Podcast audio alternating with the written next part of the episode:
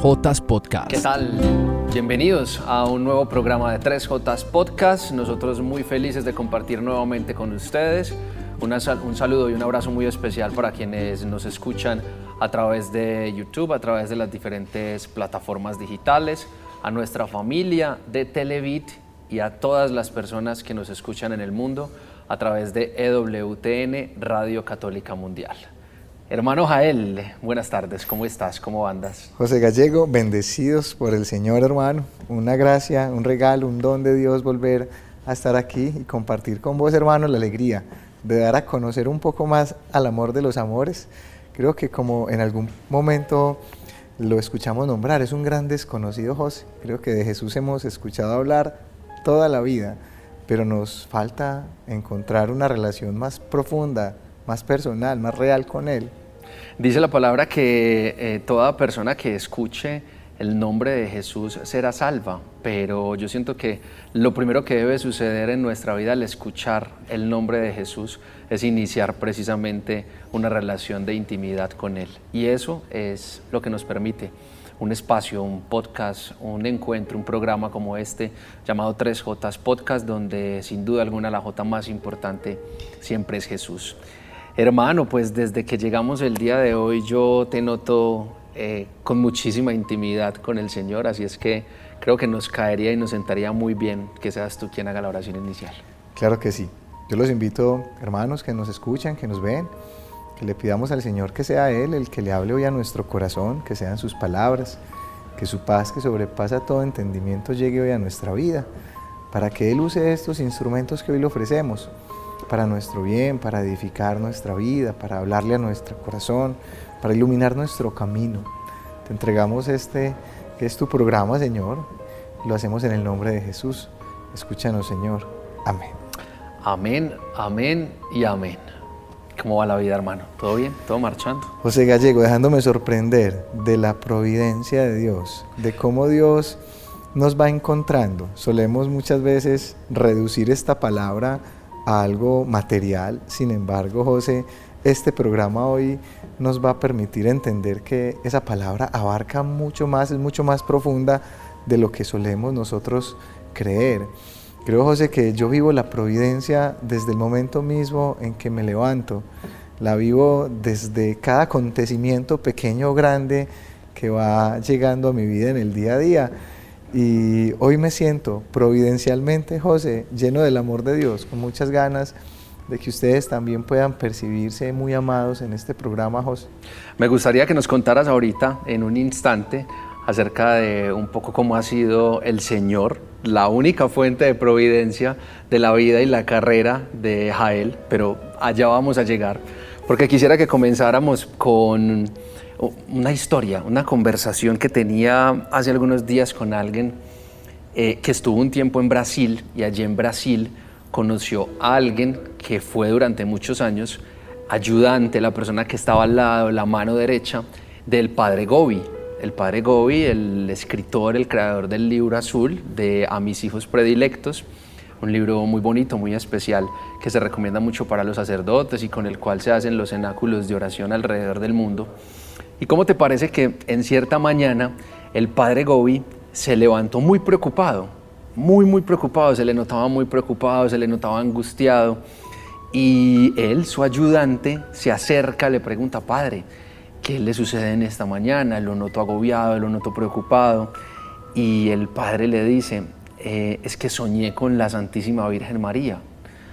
Su ayudante le dice, pero ¿y por qué está preocupado? ¿Por qué está agobiado si soñó con la madre? Soñó con la reina.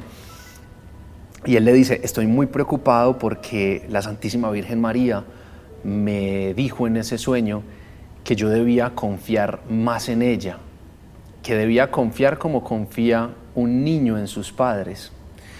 Y el padre eh, osadamente le dice, madre, yo le quiero hacer una pregunta adicional. Como un niño de cuántos años, porque yo siento que confío en usted, pero como un niño de cuántos años. Y que la Santísima Virgen María en ese sueño le dijo, como un recién nacido. Eso tenía completamente agobiado en esa mañana al padre Gobi, porque confiar en Dios como un niño recién nacido es entregarlo absolutamente todo. ¿Qué hace un niño recién nacido en los brazos de su padre? Simplemente dejarse amar, dejarse abrazar y confiar humanamente, sencillamente, en que su padre todo lo pondrá y lo dispondrá para que él viva y sea feliz. Hermano, ¿qué es eso sino la providencia misma, invitándonos a través de esa historia del Padre Gobi a dejarlo todo en las manos del Señor? Claro que sí, José. Y sé que es algo que va sucediendo en todo corazón que emprende un camino de intimidad con Dios. Se va dando cuenta de la total dependencia que debe tener el alma de Él. Vivimos en un mundo donde nos proponen muchos afanes día a día, pero cada vez que yo tengo uno de esos afanes frente a mí, recuerdo estas palabras que están escritas. Mirad las aves del cielo, José. No siembran, no cosechan, no recogen en graneros, pero su Padre las alimenta. Miren las flores del campo, no hilan, no tejen, pero ninguna de ellas carece de ese vestido que le provee Dios. Ni Salomón en todo su esplendor se vestía como una de ellas. José, yo llevo siete años dedicado a la evangelización de tiempo completo. Cuando el Señor me hizo esta invitación, era una locura pensar que yo iba a vivir de la providencia, de que Dios se iba a encargar de mí como se encarga de las aves del cielo o de las flores del campo. Y ojo que, que, no fue como que estaba sentado en la casa y dijiste, ve, yo quizás porque no me vuelvo músico y comienzo a tocar para el Señor. No, estabas en medio de una carrera universitaria, con trabajo y muchas cosas más. Claro que sí, José, porque todos tenemos planes, pero ir viviendo esta experiencia de encuentro con Dios te va permitiendo incluso entender que muchas veces nuestros planes no son los planes de Dios. De hecho, el profeta Isaías nos lo enseña por allá en el capítulo 45. El Señor dice, mis planes no son vuestros planes. Y distan tanto, son tan diferentes como el cielo de la tierra. Cuando yo le pongo mi vida a Dios en sus manos, yo le digo, Señor, listo, yo quiero darme por lo menos esa oportunidad de experimentar qué es esto de vivir tus planes en mi vida. Y les voy a contar aquí, José, un pequeño testimonio de, cómo la providencia de Dios me ha alcanzado. En alguna oportunidad, José, compré una prenda de vestir, una camisa. La usé una vez, me la puse para un matrimonio y la coloqué en la lavadora. Mi madre echó un dulce abrigo del carro en la lavadora y la camisa se dañó. No hubo manera humana de recuperarla. Lo intentamos, sí. Hicimos todo lo que ustedes en sus hogares están pensando, cómo devolverle el blanco a una camisa rosada.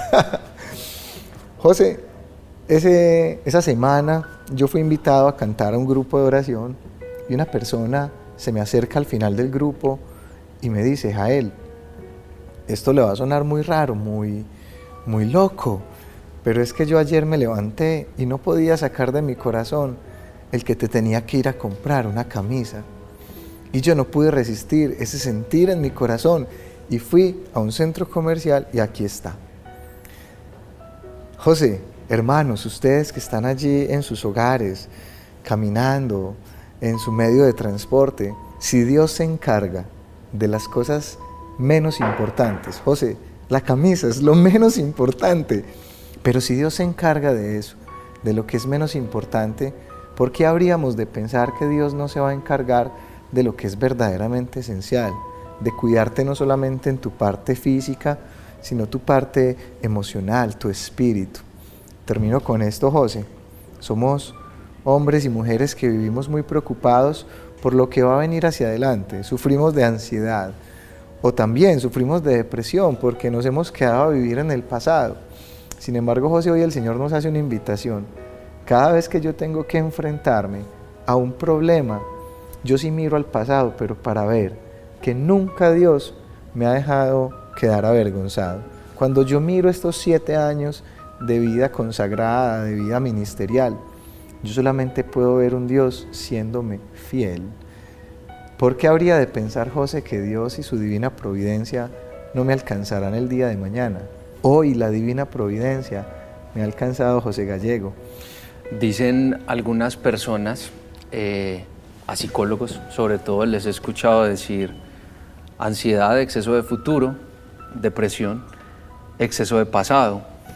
Y mientras hablabas y nos compartías tu historia de cómo el Señor era providente en lo más sencillo, que entre otras cosas, a muchas cosas les llamamos sencillo, pero puede que haya cosas muy grandes, otras muy pequeñas, pero la palabra aplica para todo y la palabra está viva y es real y la palabra dice, ocúpate de mis cosas que yo me ocuparé de las tuyas, no dice ocúpate de mis cosas grandes y yo me ocuparé de tus cosas grandes, no. me ocúpate de mis cosas que yo me ocuparé de las tuyas, dale. Es que solemos creer que Dios dice, ayúdate que yo te ayudaré. Pero no, eso no lo dice la Sagrada Escritura, mi hermano. Ocúpate de mis cosas, que yo me ocuparé de las tuyas. Y mientras hablabas, sabes que no podía dejar de pensar en un hombre que termina siendo providencia para todo el pueblo de Israel a pesar de ser humillado, maltratado, golpeado, esclavizado y hasta vendido. No sé si recuerdas, eh, y qué bueno que ustedes que nos escuchan y nos ven a esta hora pudieran quizás rememorar eh, ese instante que nos muestran en muchas Semanas Santas en, en la película de José de Egipto, José el Rey de los Sueños, cómo este hombre, después de ser tan maltratado, tan humillado por sus hermanos, pues es quien recibe finalmente ya allí en un Egipto completamente con eh, los materiales y alimentos suficientes para alimentar a muchos pueblos y ellos esperando venganza de parte de él, lo que hace es, y, y él más bien lo que hace con ellos es acogerles y recordarles que aún en medio de esas circunstancias que hubiesen sido contrarias para muchas personas, el Señor ya estaba pensando en la providencia de todo un pueblo. Así es, José. Mientras te escuchaba, siento que el Espíritu Santo colocaba en mi corazón estas palabras. Providencia es el camino que abre Dios sin importar las circunstancias que estemos atravesando, principalmente para que sus planes se sigan efectuando en nuestra vida cuando vemos la historia de José el Soñador, lo vemos pasar por muchas dificultades, pero en todas ellas el favor de Dios, la mano de Dios estaba sobre él. Cuando llegó a la cárcel fue el administrador de la cárcel. Cuando llegó esclavo donde Potifar fue el administrador de la casa de, de la Potifar. Casa. Sí. Ese rol de administrador persiguió a José durante toda su vida y finalmente era el lugar hacia donde Dios lo iba a conducir cuando es nombrado administrador de todo el imperio egipcio, que esto significó la salvación del pueblo de Israel en su momento. Es increíble cómo Dios, a través de su divina providencia, abre caminos, incluso en circunstancias difíciles, para que su voluntad nos siga alcanzando, José. Muchas veces no sabemos esa divina providencia hacia dónde nos va a conducir.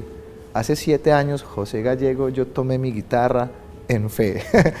Hoy estoy presentando un programa de televisión con vos, hermano.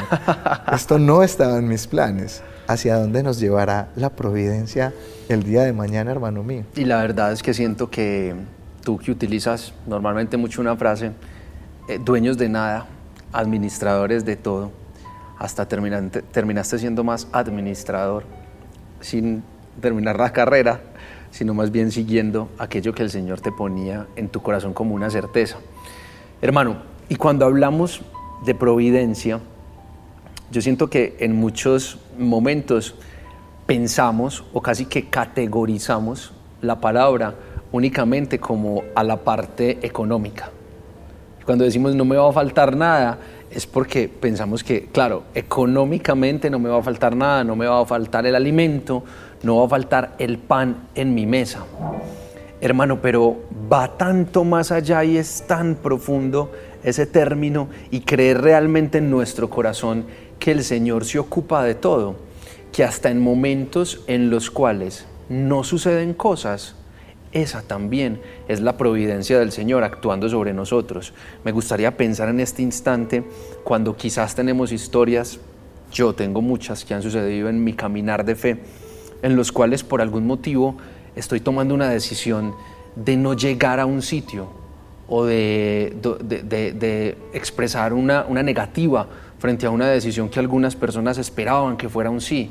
Y luego me doy cuenta cómo en ese lugar, espacio o actividad sucedieron cosas que no solamente de pronto le hubiesen hecho daño a mi vida, de forma física en algún momento, me pasó por no haber ido a un lugar, pero también a mi alma, porque es que la palabra también nos dice de qué te sirve ganarlo todo en la vida si se va a perder tu alma. La providencia del Señor también se hace presente y creería que se hace más presente cuando el Señor nos cobija y salvaguarda de todo aquello que pueda ser un peligro para que su voluntad se haga en nuestra vida. Así es, José. Y mientras te escuchaba, hermano, pensaba en Abraham, cuando tomando a su hijo Isaac va en pos de sacrificarlo y su hijo muy tiernamente le dice, papá, ¿y dónde está el cordero para el sacrificio? A mí me, me llena el corazón las palabras de, de Abraham, porque él le dice a su hijo, hijo, Dios proveerá el cordero para el sacrificio.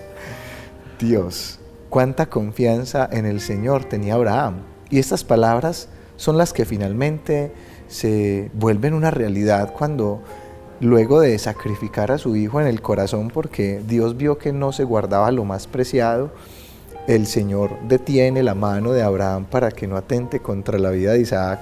Pero en ese momento, en ese momento preciso, encuentran un cordero que está atrapado entre los matorrales y el hijo finalmente sabe que su padre no le ha mentido, que Dios ha proveído el cordero.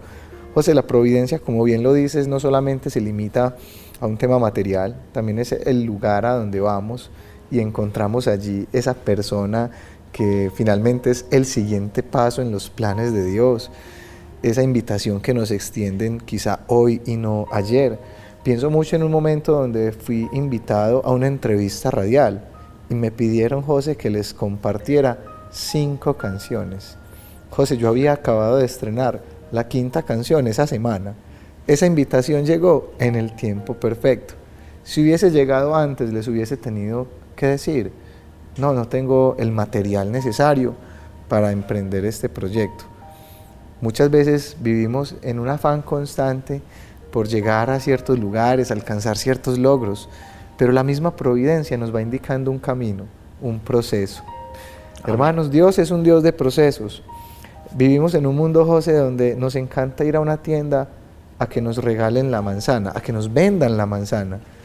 Pero Dios es una tiendita, José, muy humilde, donde llegas y te regalan las semillas.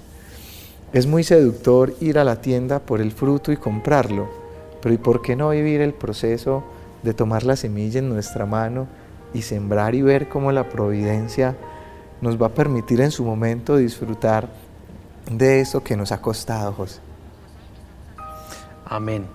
Em, hermano, y quizás mientras, mientras hemos compartido este espacio, este programa, algunas personas, de pronto las que ahora nos escuchan a través de EWTN, Radio Católica Mundial, podrían preguntarse, pero ¿por qué hacen tanta referencia a la providencia quizás en la historia o en la vida de Jael?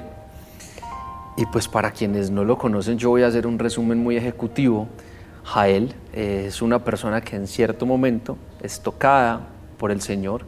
Eh, Jesús, el nombre sobre todo nombre, es revelado en el corazón de mi hermano y él entre las decisiones que toma, toma la decisión de servirle al Señor durante toda su vida a través del ministerio de la música, un don que también el Señor le regaló y que sería muy divertido que vean todo el testimonio de él, que por ahí puede aparecer en YouTube.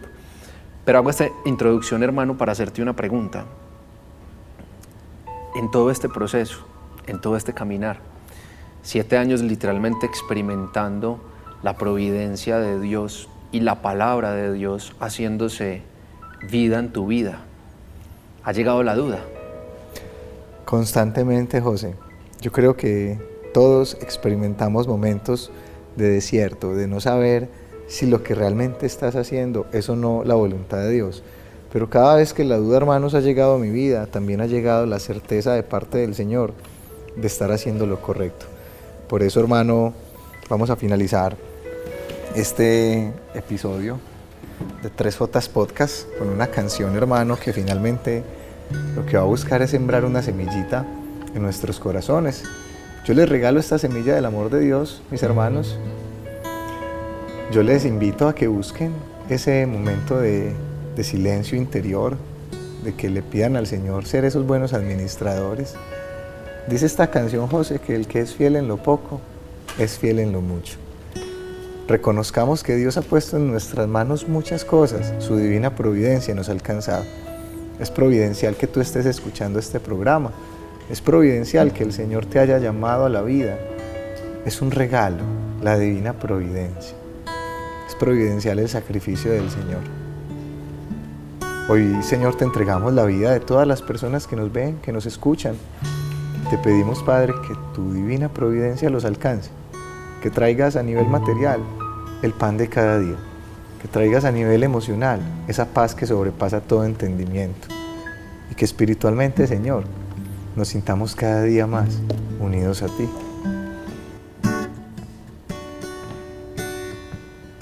Creo en la palabra de Dios, yo creo en la palabra de Dios, yo creo en la palabra de mi Señor.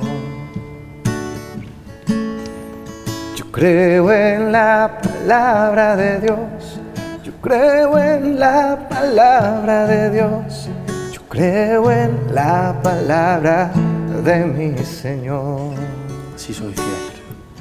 Si soy fiel en lo poco, Él me confiará más si soy fiel en lo poco, mis pasos guiará. Si soy fiel en lo poco, Él me confiará más. Si soy fiel en lo poco, mis pasos guiará. Gloria al Padre, al Hijo y al Espíritu Santo, como era en el principio, es ahora y siempre por los, por los siglos, siglos de los siglos. Amén.